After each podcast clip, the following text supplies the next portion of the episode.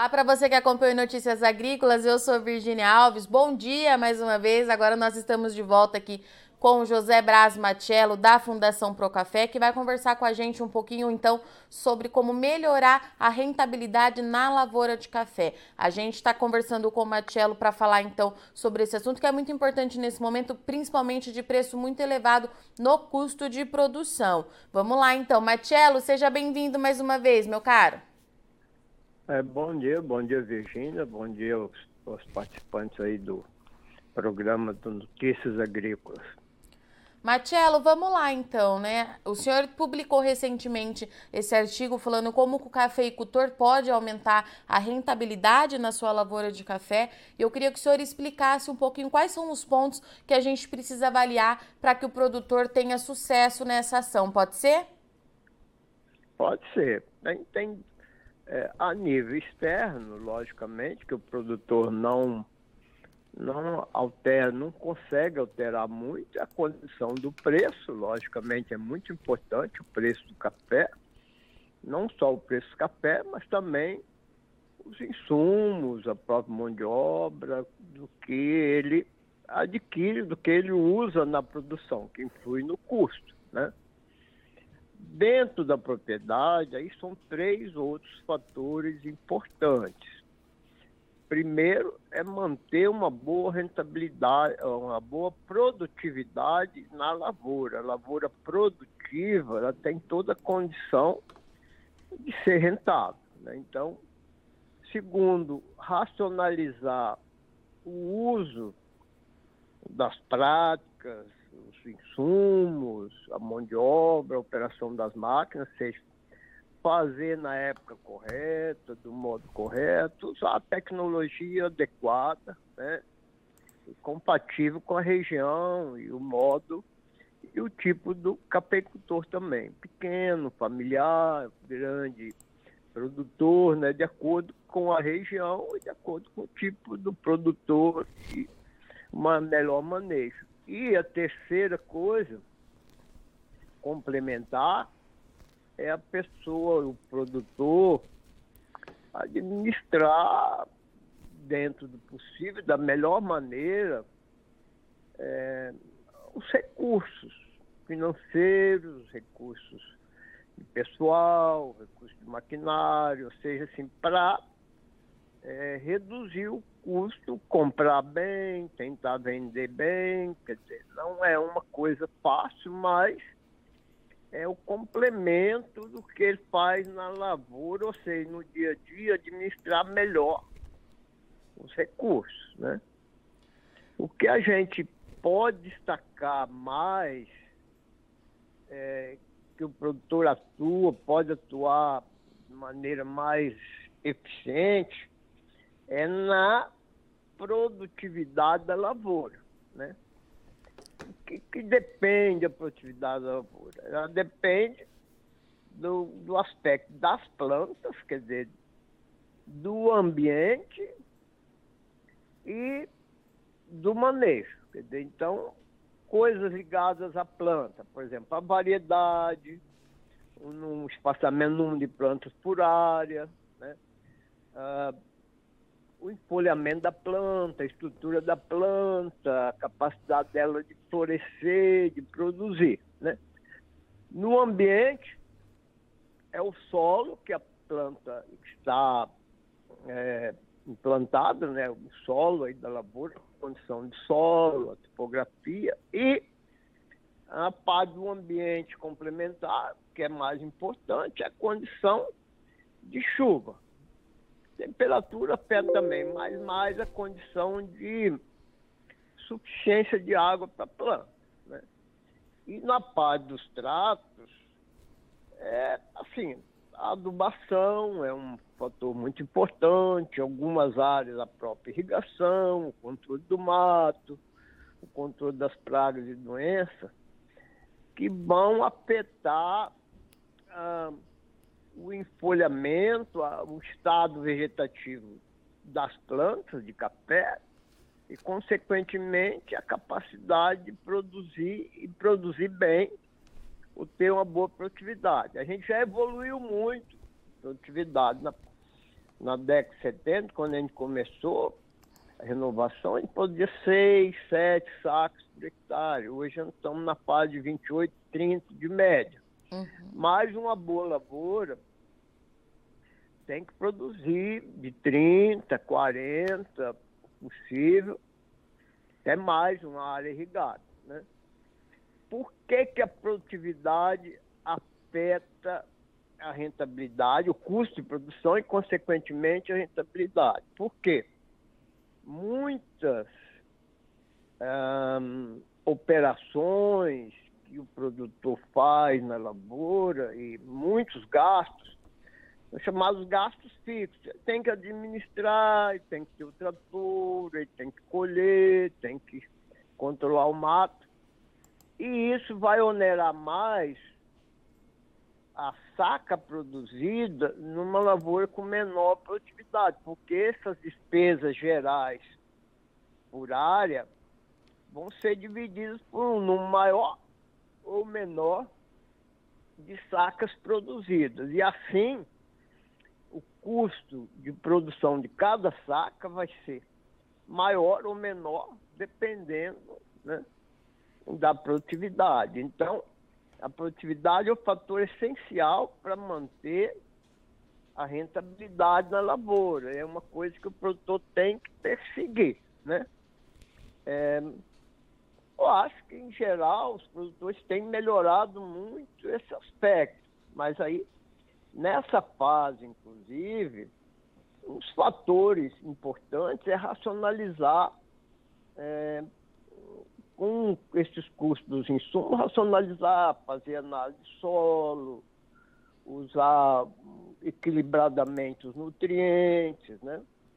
Muita coisa, às vezes, usar um sistema de poda safra zero, que reduz bem o custo. Várias coisas que dependem propriedade para propriedade, ou seja, racionalizar ao máximo é, as despesas, racionalizar ao máximo as despesas, sem é, coisas que não, não vão reduzir, quer dizer, sem é, diminuir a produtividade das lavouras.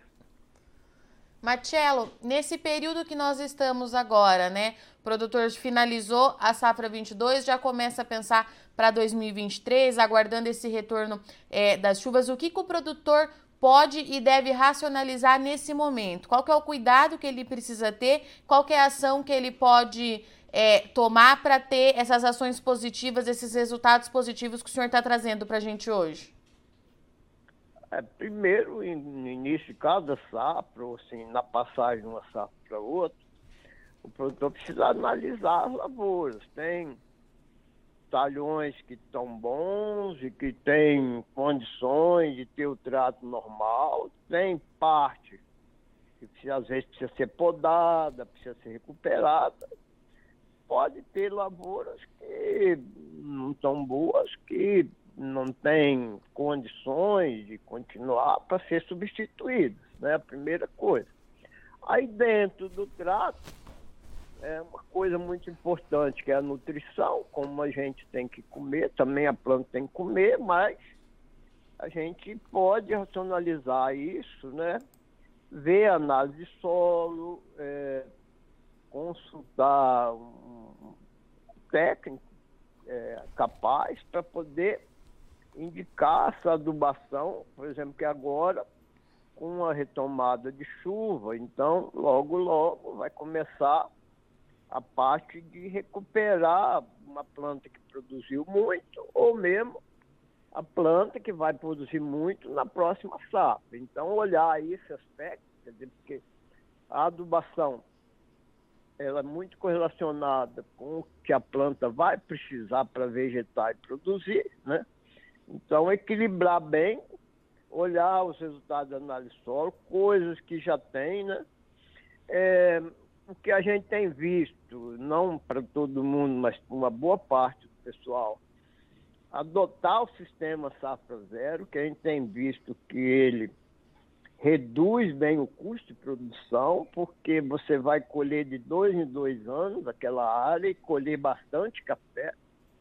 E a gente viu também com esses problemas climáticos que a planta podada, ela sente menos a seca. Então é um fator também de reduzir perda por estresse hídrico. Matiele, então o primeiro passo é o produtor fazer essa análise de solo para equilibrar os nutrientes e tudo mais e avaliar quais são os talhões que podem passar é, por esse processo ou de para ter uma safra zero é, ou de poda. É isso que o produtor precisa avaliar agora. É, eu estou falando dessa parte de poda, não é para todo mundo, não é mais. É uma coisa que gradativamente vai ser é, vai se generalizar, porque à medida que o produtor vai conhecendo, em algumas regiões usa pouco, outras já usam muito, já estão usando é, de forma mais ampla, né? Mas nessas áreas que o pessoal não usa, principalmente na capicultura de montanha, é uma, uma coisa que é muito útil, né?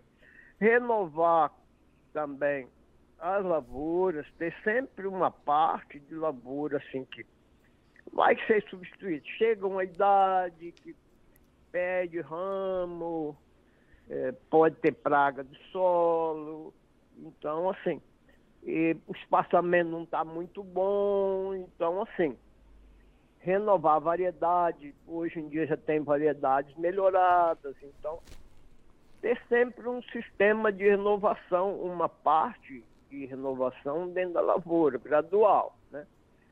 Porque à medida que a lavoura vai ficando velha, vai perdendo ramagem, principalmente ou pelo fechamento da planta, pelo alto sombreamento e pela própria colheita mecânica, que vai quebrando o ramo, né? vai diminuindo a ramagem produtiva. Quando a gente fala no aspecto da planta, Marcelo, é, essa planta que no caso é, talvez precise passar por essa poda, o que, que ela vai apresentar para esse produtor?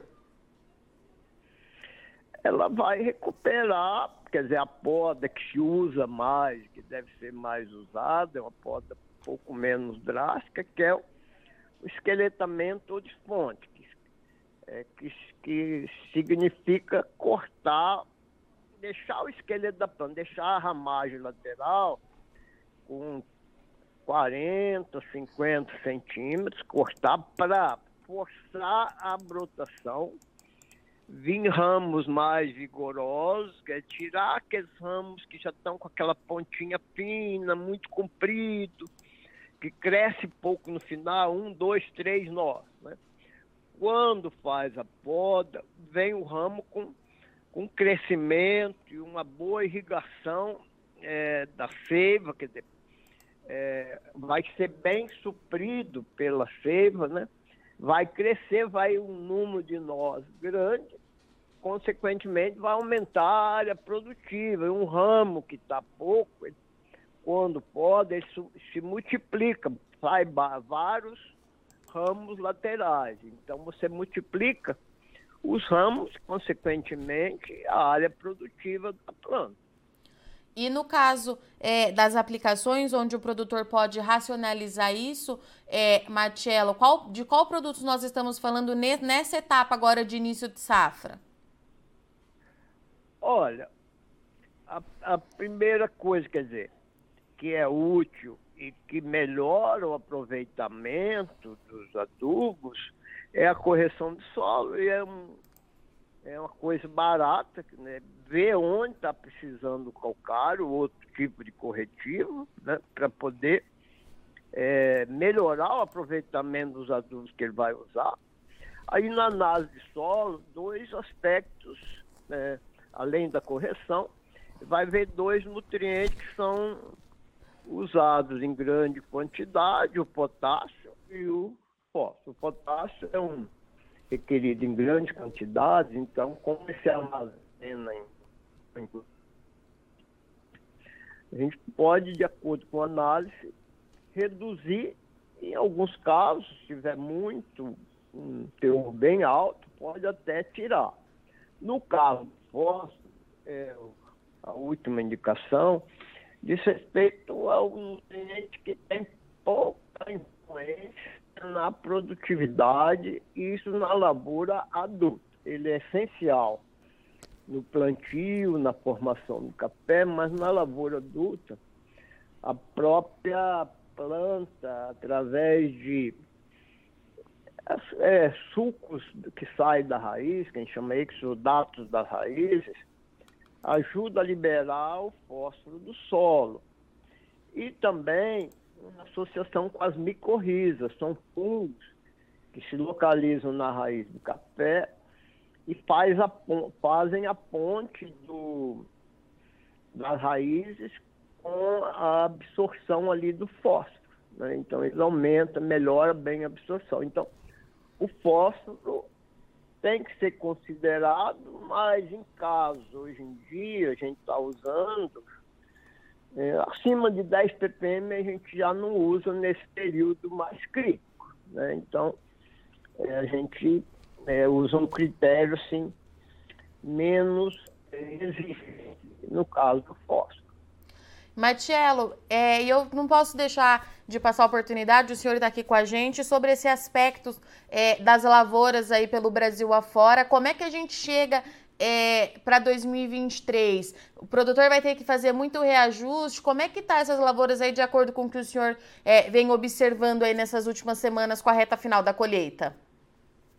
É, nesse último mês eu estive no Espírito Santo, na Zona da Mata e mais recentemente no sul de Minas, agora semana passada, né? As lavouras sentiram bem, principalmente as mais novas, né? As que produziram desfolharam muito, as que não produziram estão com espolhamento reduzido, mas mesmo assim tem uma capacidade ainda de produzir. Né? Algumas regiões vai cair muito a produção para 2023. Deve aumentar, visto que essa produção foi muito baixa nessas regiões, principalmente na, na maior região de Arábica, que pega o sul de Minas, Mogiana e o Triângulo. Né? Como a produção desse ano foi muito baixa, a expectativa é de uma alta para 2023. Essa alta não vai ser tão alta mas eu acredito que vai aumentar um pouquinho nessas regiões, não muito como seria normal, né? E por então, que, Matiello? agora... Oi? E por que que não deve ser é, uma alta tão significativa? É porque a condição de estresse hídrico, ficou muito tempo sem chover, temperaturas altas, as plantas que estavam preparadas, elas perderam muitas folhas. Nossa, muita folha no chão, muita folha. E a folha, a reserva da planta, fica nas folhas. Então, a hora que, a florada e o crescimento dos, dos frutos, ela precisaria dessa reserva que agora não existe mais. Né? Então, por isso que vai ser a redução em cima da expectativa. A expectativa de florada, de frutificação, principalmente o pegamento da florada, está muito relacionado com o nível de enfolhamento nesse período. Como o nível de enfolhamento é baixo, a expectativa é baixa. Se florar bem, não vai segurar na frente. Né? Matiela, a gente viu é, alguns relatos de algumas floradas, é, tanto para o Conilon quanto para o Arábica, acontecendo há algumas semanas. Essa primeira florada ainda não foi aquela grande, né, generalizada, mas ela traz alguma preocupação? Não, por enquanto não. O que a gente vê na florada, muita gente acha florou e seca em cima. No primeiro momento, a seca não é tão crítica. O problema a seca é crítica a partir de um mês, dois meses ou mais depois da florada, que aí assim a planta precisa refolhar para garantir o crescimento do fruto, ou seja, refolhar e ter água suficiente para crescer o fruto, né? Então, uma floradinha aqui, ali, mas eu acredito que agora, eu não estou sabendo em todas as regiões que choveu, né? Mas agora, na maioria das áreas que eu conheço, pela chuva de 15, 20 milímetros, aí vai abrir uma florada grande, porque A chuva faz poucos dias que aconteceu, né? É, em alguns lugares já tinha aberto um pouquinho, mas essa, essa chuva da agora, onde pegou acima de 15, 20 milímetros, vai abrir a florada geral, porque vem do estresse hídrico e a, o botão floral cresceu e ficou esperando esse diferencial hídrico pela chuva. Havendo esse diferencial hídrico, com a chuva também, redução de temperatura, aumenta a umidade do ar, que também ajuda na abertura. Né? Ou seja, é um, é um diferencial hídrico, vinha de pouca água uma água maior. Né? Então, vai abrir a florada em várias, em várias áreas. Né? Então, a necessidade que a gente tem é que, é, após a abertura dessa florada, que continue chovendo, né, Marcelo? É, eu acho porque agora já é época de chuva, Sim. né? Porque a partir de outubro é o período normal de chuva, que aumenta a temperatura e aumenta a chuva, né? Essa chuva em seguida é importante porque, como eu falei, para retomar o crescimento das folhinhas novas, para poder sustentar um pouco e manter, não deixar cair as velhas que já existiam, né? Perfeito. Marcelo, obrigada, viu? Eu espero o senhor mais vezes aqui. Boa semana para o senhor. Ah, obrigado. Portanto, essa foi a nossa conversa com José Braz Matiello, trazendo aí uma série de orientações para esse produtor de café que já está pensando na safra de 2023. Manter produtividade elevada, racionalizar aí o uso de produtos e do manejo na lavoura e fazer uma administração que seja efetiva dos recursos financeiros são os pilares aí para o produtor conseguir se manter na atividade com uma rentabilidade satisfatória, mesmo em tempos de custo de produção tão elevados como a gente tem visto por aqui. Para 2023, Matiello trouxe para a gente que realmente a safra deve ser um pouco melhor do que foi 2022, mas aquela superprodução, aquela retomada tão expressiva para o café arábica que a gente falava há um ano atrás, ela não deve acontecer. Tudo isso porque, de novo, as principais regiões produtoras do Brasil têm déficit hídrico, a gente precisa esperar para ver agora como é que vai ser o clima daqui para frente. Por enquanto, os modelos apontam aí retomada das chuvas dentro da janela ideal, deve acontecer acontecer aí nos próximos dias, então, a abertura daquela florada generalizada, mas a gente precisa que continue chovendo durante o mês de outubro para que, de fato, aí 2023 seja um pouco mais fácil para o cafeicultor. Aqui no Notícias Agrícolas a gente continua acompanhando aí todas as informações de produção e mercado, todas as técnicas e os ajustes que o produtor pode fazer para conseguir então manter essa rentabilidade. Eu agradeço muito sua audiência e companhia nessa manhã de terça-feira, mas não sai daí com Notícias Agrícolas está só começando e já já a gente está de volta. É rapidinho. Participe das nossas mídias sociais no Facebook Notícias Agrícolas, no Instagram, arroba Notícias Agrícolas e em nosso Twitter, arroba Notiagre. E para assistir todos os nossos vídeos, se inscreva no YouTube e na Twitch Notícias Agrícolas Oficial.